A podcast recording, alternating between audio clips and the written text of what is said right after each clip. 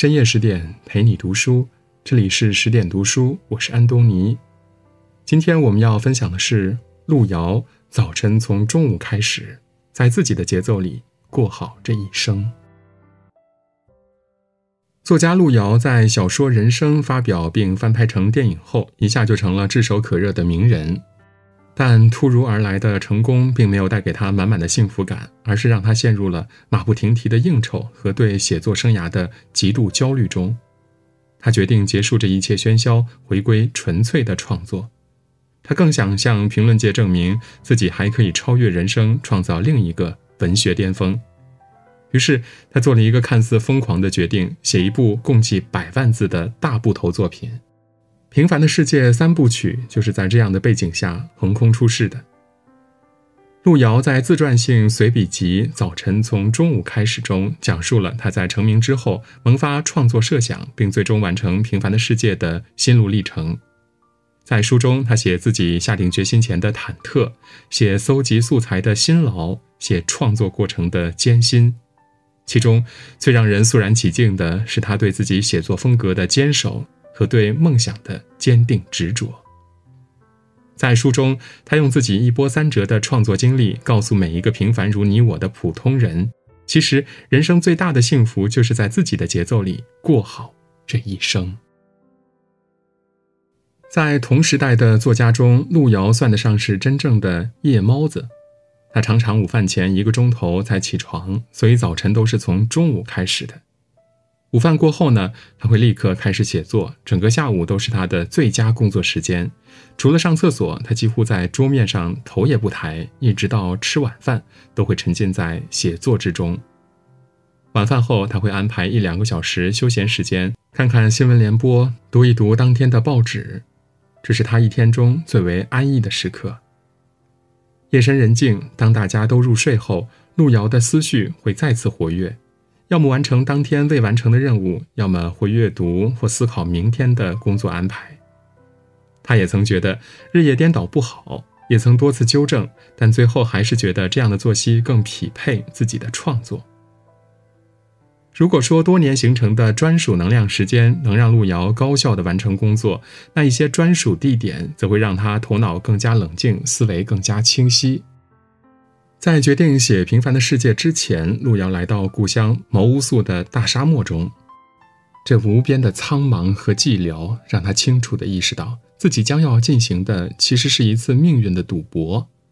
这部作品将耗时多年，这期间他将在文坛上完全消失。如果作品失败，那将意味着自己的青春乃至生命的失败。但是路遥知道自己别无选择。因为一个作家的使命感不允许自己放弃，正是这次沙漠中的誓师，保障了他在以后的六个年头中，无论多么艰难困苦，都能矢志不移地坚持走下去。路遥的几段创作历程中，是不是藏着无数个普通人的影子？我们也曾羡慕别人能高度自律、早睡早起，我们也曾陷入无数次的自我批判：为什么每天都逃不出熬夜的怪圈？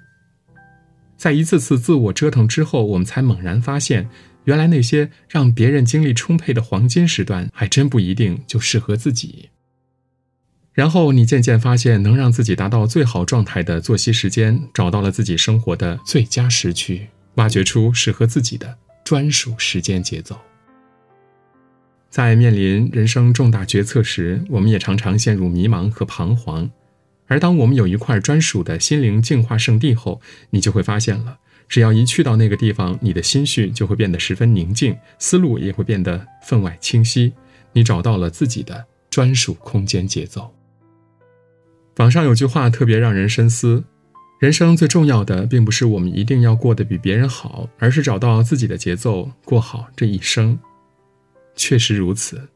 找到自己的时间节奏，可以形成快速高效的工作规律；拥有自己的空间节奏，能够形成敏锐冷静的思考模式。不止步当下，不焦虑未来，在自己的专属时区中，向着正确方向不懈努力，我们也能活出自己的专属精彩。当决定要创作这部鸿篇巨制后，路遥的第一个难题是确定小说的写作风格。当时中国的文学形势已经发生巨大变化，各种国外的新思潮席卷全国。路遥一想到这部作品将费时几年，那时都不知道文学写作风格会发生多少次迭代更新，心中就无比的焦虑。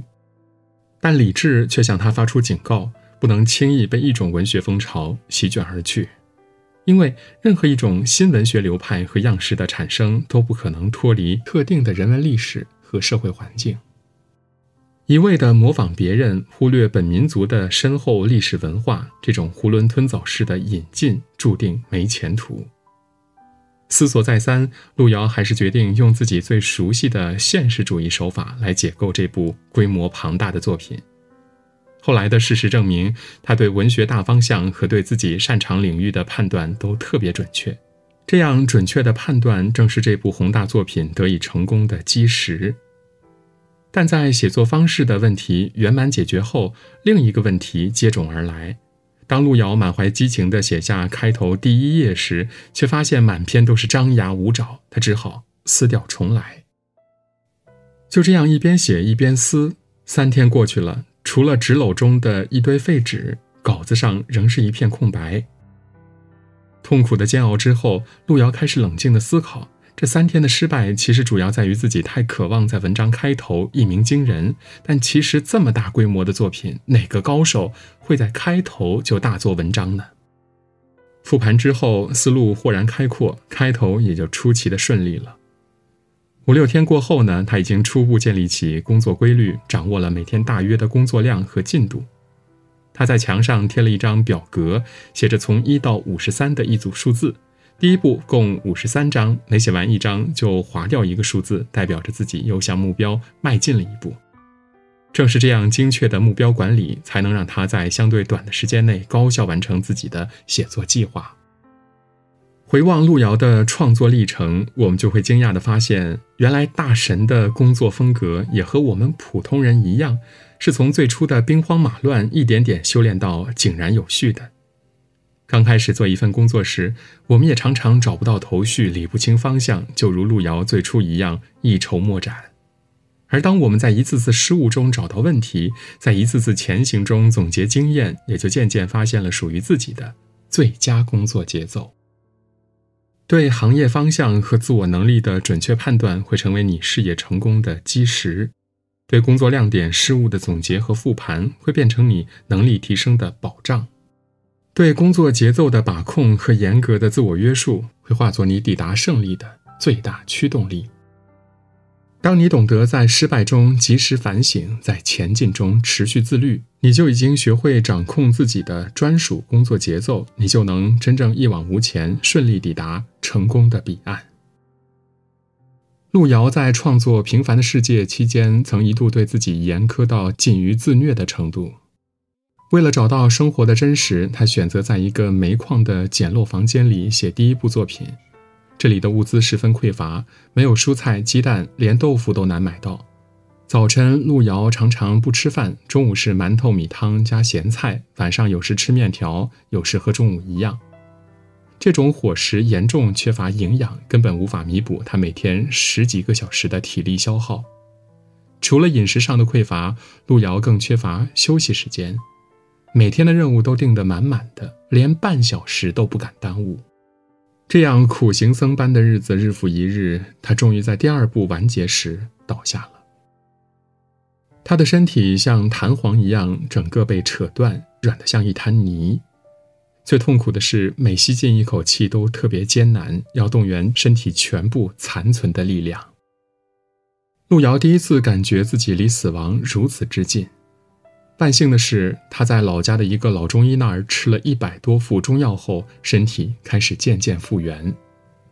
然后，一个现实问题摆在他的面前：是继续休息，还是接着再写？按他当时的身体状况，起码还应该休息一年。但是，路遥却万万无法接受这个结果。他用整个血汗构造的建筑物在等待最后的封顶，关键时刻怎能轻易放弃？其实这是在死亡与完成作品之间的一次人生选择。思索良久，路遥还是决定必须接着干，但这次的工作和生活方式一定要符合健康规律。这是他人生第一次怀着十分温柔的心情，想要体贴自己。他在老家的一个宾馆写第三部的初稿，这里每天能洗个热水澡，吃的也营养均衡。更重要的是，他可以在这里一边写作一边看病吃药。他让朋友找了一副哑铃，又买了一副扩胸器，每天在睡前先做一套自编的哑铃操，再拉几十下的扩胸器。当他真正开始怜惜自己的生命时，他的状态也开始变得稳定而健康。回望路遥拼命筑梦的历程，是不是像极了无数个打工人的日常？为了不落于人后，我们常常一开始工作就在玩命的卷，死命的作践自己的身体而不自知。而只有在身体轰然倒下的那一刻，只有在自己离死亡最近的时刻，你才能清醒的发现，原来自己亏欠身体的已经太多。然后你懂得了如何善待自己的身体，善待自己的内心。然后你才真正明白该如何去掌控属于自己的生命节奏。泰戈尔说：“最好的事情总在不经意时出现，所以不必慌张赶路，按自己的节奏，步履不停地走过每个今天。”是啊，花开自有时，叶落自有期。人生路远，来日方长。每个人都应该在自己的时区，按自己的专属节奏去过好这一生，因为只有在自己最舒适的生活节奏里，人生才能看到生生不息的希望；只有在自己最适合的生命节奏里，我们才会获得实至名归的终极幸福。心理学上有一个巴纳姆效应，指的是我们常常会受到周围信息的干扰而迷失自我。并把他人的言行作为自己行动的参照，推广到生活中，就是一个人若对自我没有清晰的认知，一点风吹草动就可能偏离正轨，任何微小干扰都容易背离初心。人生就是一次单程旅行，每个人都有各自的目的地，都有属于自己的时刻表，找得准生活节奏，方能找到属于自己的专属能量。把握好工作节奏，才会抵达属于自己的成功彼岸；掌控好生命节奏，才能获得属于自己的终极幸福。前路漫漫，只要眼里有光，脚下有路，便可走得从容坦荡。无声告白里有句话说：“我们终其一生，就是要摆脱他人期待，找到真正的自己。”人生海海，岁月漫长。愿你历经世事万千，依旧不疾不徐；走过万水千山，依然淡定从容。愿你穿过生活的喧嚣，坚守自我的节奏，去奔赴属于自己的那一片璀璨。今天的文章就到这里，更多美文请继续关注十点读书，也欢迎把我们推荐给您的朋友和家人，一起在阅读里成为更好的自己。我是安东尼，我们明天再见。